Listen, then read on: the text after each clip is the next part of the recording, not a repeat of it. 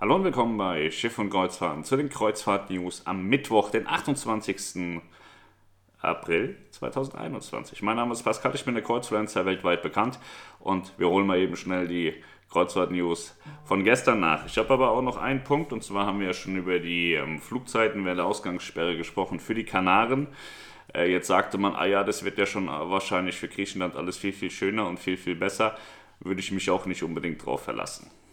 So, Fakt ist, je nachdem von wo man fliegt, ab Frankfurt nach Kreta braucht man 3 Stunden 30, Düsseldorf 3 Stunden 45.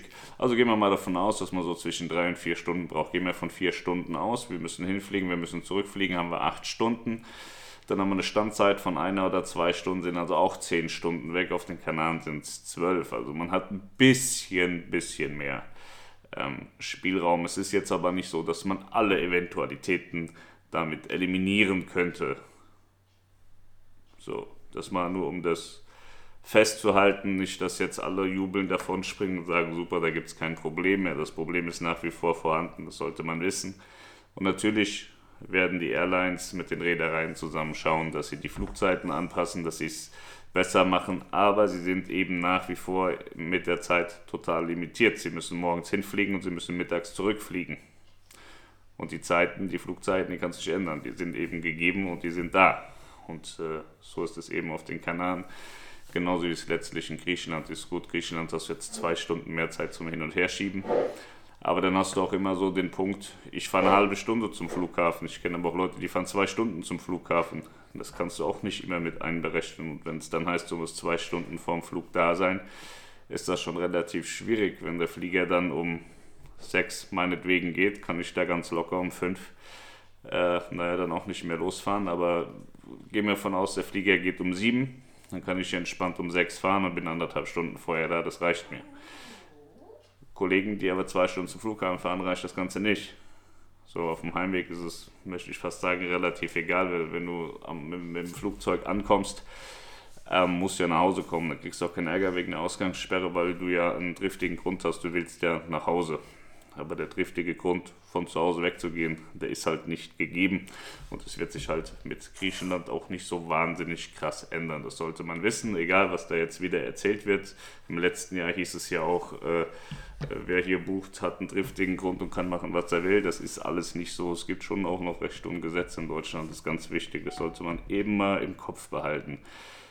Es gibt aber auch schon wieder verschiedene Ordnungsämter, die, die sich die, die, die Regularien auslegen, wie sie es für richtig halten. Also ich habe gehört, dass Ordnungsämter gibt, die sagen, ja gut, wenn du in Urlaub willst, überhaupt kein Problem, kannst du machen. Andere sagen, nee, gibt auf jeden Fall Ärger, gibt eine, gibt eine, eine OVI-Anzeige. Ähm, das ist also nicht linear gerade, dass man sagen kann, so sieht das jetzt aus. Fakt ist, es gibt diese Ausgangssperre. Fakt ist auch, das Bundesinnenministerium sagt, dass Urlaubsreisen kein driftiger Grund sind.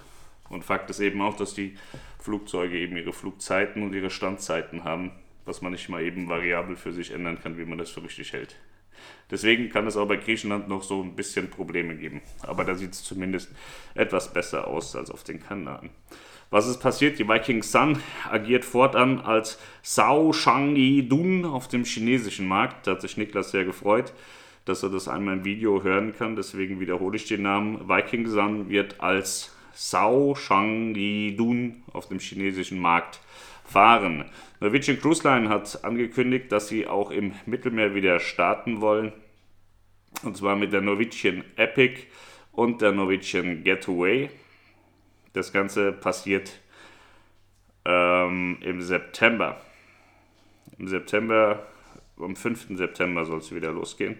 Die Epic wird vom 5. September bis zum 24. Oktober ab Barcelona siebentägige Abfahrten im westlichen Mittelmeer anbieten. Das kennen wir so, die Epic ist ja da schon seit Jahren.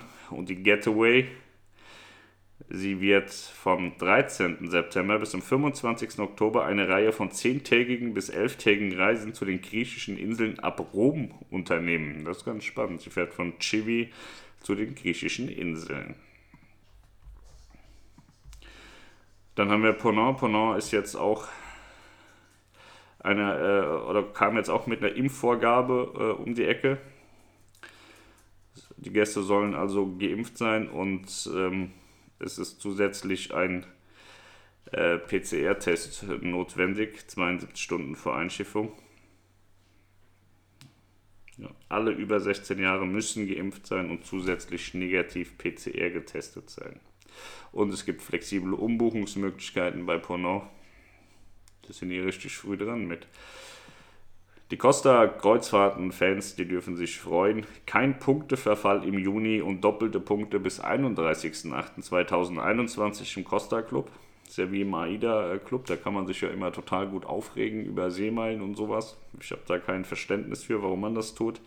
Aber Costa hatte mitgeteilt, dass sie jetzt doppelte Punkte vergeben auf Neubuchungen und dass die Punkte im Juni nicht verfallen, sondern weitergeschoben werden bis Ende August. Ja, dann haben wir noch die, ähm, die Mein Schiff 1, die heute alle ihre Gäste abgibt. Die Mein Schiff 1 hat Feierabend. Sie wird ähm, jetzt nicht weiterfahren auf den Kanal. Sie ist waiting for order. Sie wird nach Deutschland vermutlich so langsam fahren oder wird auch liegen bleiben und dann nach Deutschland kommen. Es ist äh, grundsätzlich ja geplant, dass die deutschen Häfen aufmachen und äh, so wie ich das gehört habe, ist die Mein Schiff 1 für einen Start ab Deutschland geplant der so lange auch nicht mehr entfernt sein soll. Könnte, müsste, dürfte. Da reden wir bald drüber. Ja, also Mein Schiff 1, die verlässt heute also den aktiven Dienst und gibt die Gäste ab. Die Mein Schiff 2 fährt aber weiterhin auf den Kanal. Dann haben wir noch MSC, wie heißt es neuerdings? Cruises.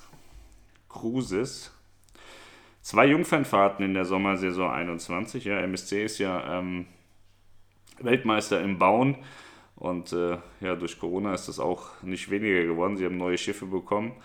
Die Virtuosa ist, äh, wird in Dienst gestellt und äh, hat ihre, ihre Jungfernfahrt. Und dann kommt auch noch, ähm, was war denn das andere Schiff? Na, nur die Virtuosa. Ja, nur die Virtuose hat, hat Jungfernfahrt.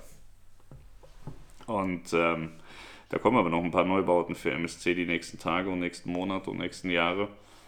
Die sind noch krass auf Wachstumskurs, da bin ich sehr gespannt. Ja, das war's.